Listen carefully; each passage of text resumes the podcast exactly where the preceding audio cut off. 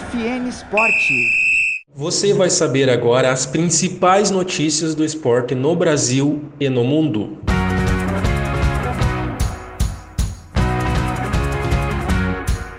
Primeiro jogo com capacidade total nos Estados Unidos, Rangers versus Jays, reúne mais de 40 mil torcedores.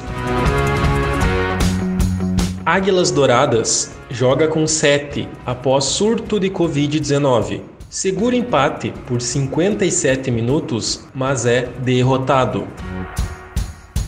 A nadadora Beatriz Desotti supera lesão e obtém o primeiro índice feminino para as Olimpíadas de Tóquio.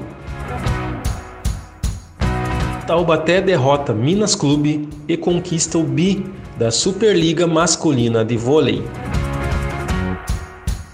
Gabriel Medina é bicampeão mundial de surf. Grêmio vence o Laiquidá na estreia da Copa Sul-Americana.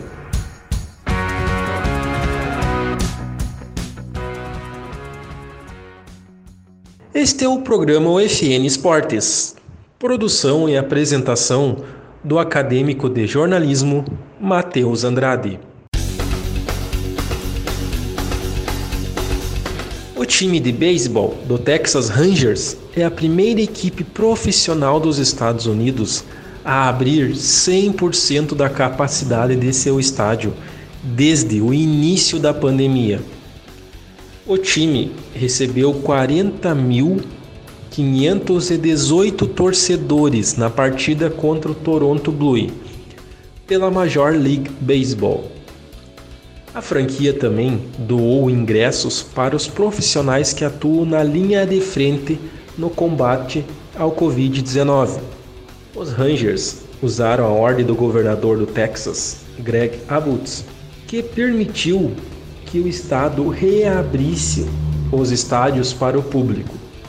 Apesar de os protocolos de saúde exigirem que os torcedores usem máscaras durante o jogo, as imagens mostram que muitos não obedeceram à ordem. No campeonato colombiano, após um surto de Covid-19 no elenco, o Águilas Douradas entrou em campo diante do Boyacá Chicó com apenas sete jogadores e dois deles eram goleiros. A equipe ainda conseguiu resistir por 57 minutos, mas o Boyacó venceu por 3 a 0. O jogo foi encerrado aos 34 minutos da etapa final, por conta de uma lesão de um jogador do Águilas. O goleiro reserva atuou improvisado como zagueiro com 16 jogadores e 4 membros da comissão técnica infectados, além de alguns atletas lesionados, o Águilas solicitou o adiantamento da partida. A Federação Colombiana negou o pedido. E só foi possível realizar a partida com sete jogadores, número mínimo de atletas exigido pela regra do futebol, por conta da liberação de um dos jogadores que havia testado para a Covid-19. A nadadora Beatriz Dizotti, de 21 anos, obteve o primeiro índice feminino da seletiva olímpica da natação brasileira para os Jogos Olímpicos de Tóquio. Beatriz venceu a final dos 2.500 metros do livre feminino na quinta-feira dia 22. A segunda colocada na prova, Ana Marcela Cunha, multicampeã mundial da maratona aquática, também se classificou. O evento é disputado no Parque Aquático Maria Lenk, no Rio de Janeiro. O EMS Taubaté Funvic conquistou o bicampeonato da Superliga Masculina de Vôlei na sexta-feira 16. O, de, o Taubaté derrotou o Minas Tênis Clube por 3 sets a 0 no Centro de Desenvolvimento de Voleibol em Saquarema. O Taubaté conquistou o segundo título seguido na competição. Em 2019, foi o campeão em cima do SESI São Paulo. A edição de 2020 2019/2020 foi cancelada por conta da pandemia causada pelo Covid-19. A competição era liderada pelo próprio Taubaté.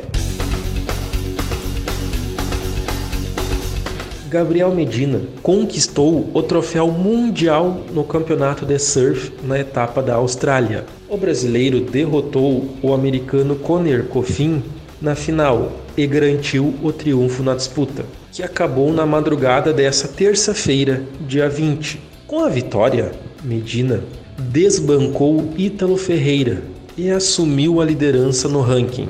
O bicampeão mundial já havia garantido o topo da lista ao se classificar para as quartas de finais.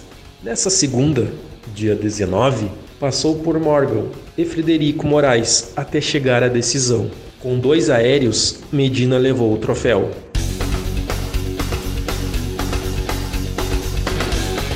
O Grêmio começou a sua trajetória na Copa Sul-Americana. Nessa quinta-feira, o tricolor recebeu o La Equidad, em Porto Alegre, a estreia das equipes do grupo H terminou com a vitória gremista por 2 a 1.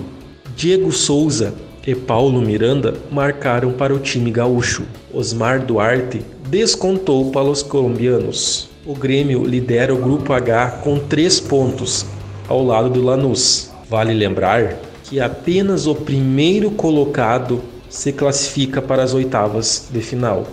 O Grêmio entra em campo no sábado pelo Gauchão contra o Ipiranga de Erechim, pela última rodada da primeira fase. A partida será disputada no Colosso da Lagoa, em Erechim. Esse foi o programa UFN Esportes.